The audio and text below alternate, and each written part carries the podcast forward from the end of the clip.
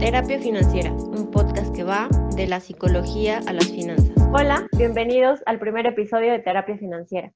Mi nombre es Maleni Padilla y en este podcast nos acompañará Jordi Chávez como voz en off. Hola Jordi, ¿cómo estás? Hola Male, muy bien. ¿Y tú? También Jordi, muy bien, muchas gracias. Bueno, Male, cuéntanos, ¿de qué vamos a estar hablando en el episodio de hoy? El episodio de hoy se llama Configuración Inicial y me gustaría empezar a platicarles eh, de una analogía que yo uso a menudo para poder explicar cómo es que nos desarrollamos. Y imaginemos que todos somos como un celular nuevo. Cuando nacemos, es que nos sacan de la cajita y los encargados de nuestra crianza, que pueden ser nuestros papás, nuestros abuelos, nuestros tíos o las personas que se encargaron de cuidarnos educarnos en los primeros años de nuestra vida, son quienes van haciendo la configuración de este teléfono nuevo.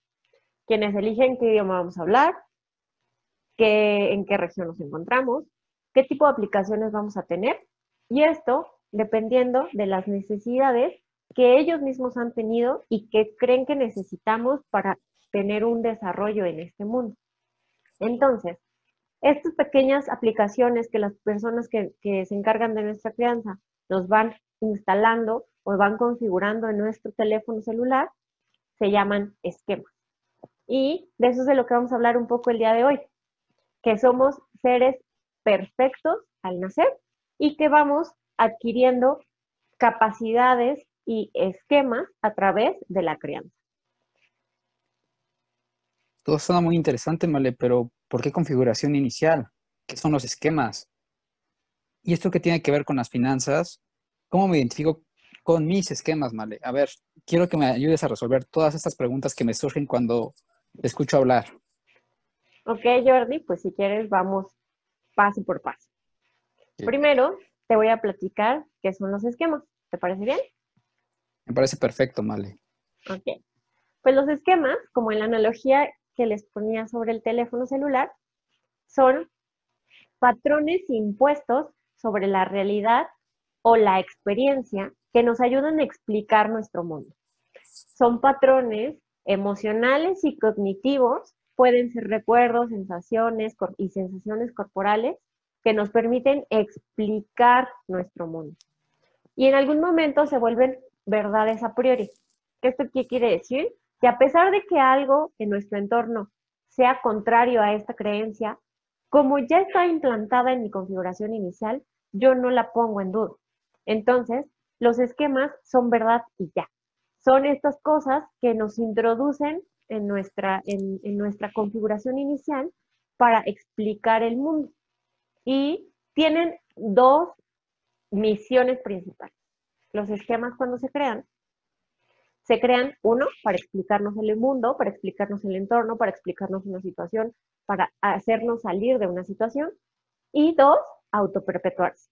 ¿Por qué? Pues porque su creación es para explicarte tu entorno. Entonces, eh, la configuración de estos esquemas lo que hace es tener, buscar, em, ¿cómo podría decirlo? Buscar eh, formas o argumentos en el ambiente que permitan autoperpetuarse. Esto quiere decir que se alimenten de verdad para que ellos se vuelvan una realidad constante y tú ya no dudes de ellos ni los cuestiones. Al final, estos se vuelven subconscientes, es lo que podríamos llamar el subconsciente. Son esas cosas que trabajan en, y vamos a regresar a la analogía del, del celular, eh, que trabajan como en segundo plano. Son esas aplicaciones que están ahí trabajando y que a veces ni siquiera nos damos cuenta de que funcionan o de que están funcionando. Bueno, Marley, ¿y esto qué tiene que ver con mis finanzas? A ver, ¿por qué me hablas de esquemas cuando pues lo que quiero aprender es mi relación con el dinero y cómo mejorarla? Ok, bueno, es muy importante eh, considerar que los esquemas se forman a través de la crianza, que nos explican el mundo y que esta configuración nos hace tener eh, creencias que nos hace tener comportamientos y por lo tanto estos comportamientos nos hacen pues ir avanzando como en la vida. Entonces, las finanzas al final son un tema que forma parte de nuestra vida diaria. y gracias a que forman parte de nuestra vida diaria, hay esquemas que están configurados para esa explicación de, esa parte del mundo y que nos están ayudando a tomar decisiones referente a las finanzas.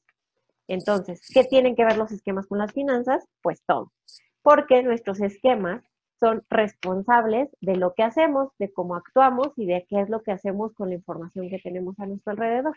Entonces, por, la verdad es que los esquemas tienen todo que ver con las finanzas. Sé que básicamente varias cosas que he tenido problemas con mi dinero, la relación con mi dinero, surgen a raíz de estos esquemas.